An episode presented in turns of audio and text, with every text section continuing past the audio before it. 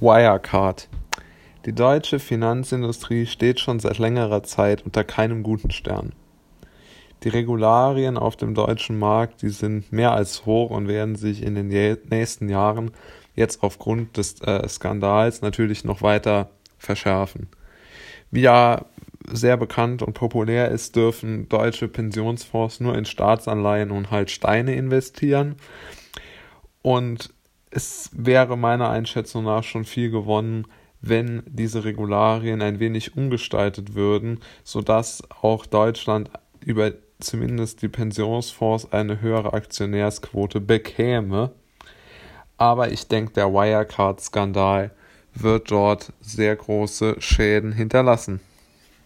Ähm, ich möchte jetzt vor allen Dingen mal beleuchten, wie die Bundesregierung darauf reagiert hat. Weil wir zu denen zählen, die sich nicht wegducken, haben wir alles auf den Tisch gelegt, sagte er mit dem Hinweis auf einen Bericht des Finanzministeriums an den Finanzausschuss des Bundestages. Das Zitat von Finanzminister Olaf Scholz. Und ich bin der Meinung, dass Olaf Scholz schon viele Fehler gemacht hat, zumindest sein Ministerium, aber er nicht alleine schuld ist an der Krise. Denn schon 2015 wurde in einschlägigen Medien über die Probleme bei Wirecard berichtet.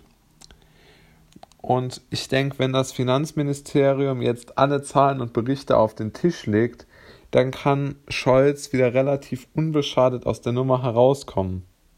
Sollten die Daten, die Scholz ankündigt, jedoch dem Finanzausschuss nicht ausreichen, dann denke ich, dass vor allen Dingen FDP, Grüne und Linksfraktionen äh, im Bundestag einen ganz klaren Notausschuss bzw. Untersuchungsausschuss ähm, beantragen werden, um das Finanzministerium und die BaFin unter Druck zu setzen. Und ich denke, dass das auch so kommen wird. Und die Bundesregierung wird sich dort auch noch einiges anhören müssen.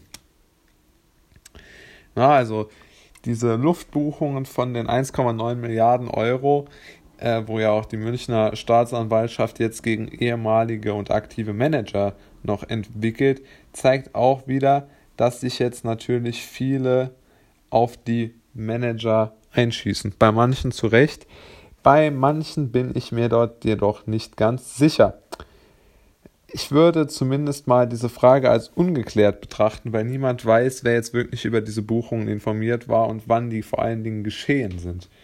Und ich denke, vor allen Dingen bei den Wählern kommt es ganz gut an, wenn man jetzt so Haftstrafen und ähnliches für diese äh, Manager zumindest mal fordert. Ähnlich geartet der Fall bei VW.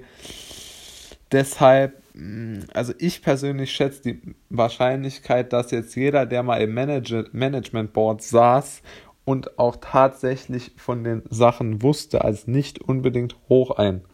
Ja, also ich denke, manchmal hat man dann dort auch als Manager, ähm, ich meine, wenn das jetzt wirklich auch jemand erfahren hat, wie man das dann kommuniziert, ohne seine eigene Karriere zu ruinieren. Also das sind dann auch oft verfahrene Situationen. Also ich würde davor warnen, jetzt so eine Art Hexenjagd aufzumachen. Ich denke, dort kommt man auch nicht mit an sein Ziel und erreicht im Grunde auch nichts wirklich.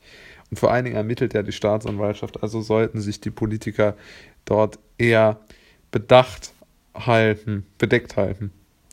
Ähm, ich befürchte nun natürlich, wie ich oben bereits erwähnt hatte, dass der Finanzstandort Deutschland jetzt noch mal ein bisschen in ein schlechtes Licht gerückt wird oder noch mehr die Deutsche Bank, die Commerzbank, das sind ja alles keine Vorzeigeunternehmen.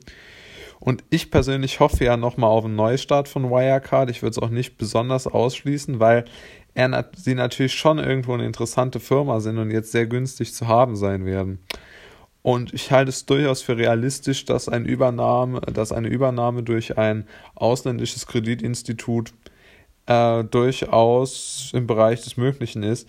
Ich denke, eine deutsche Bank beziehungsweise eine Commerzbank oder so wird es nicht werden, aber äh, vielleicht eine ausländische Bank oder einer der Konkurrenten. Also ich denke, dass die das Wirecard noch ein längerfristiges Thema für die komplette Finanzbranche bleiben wird.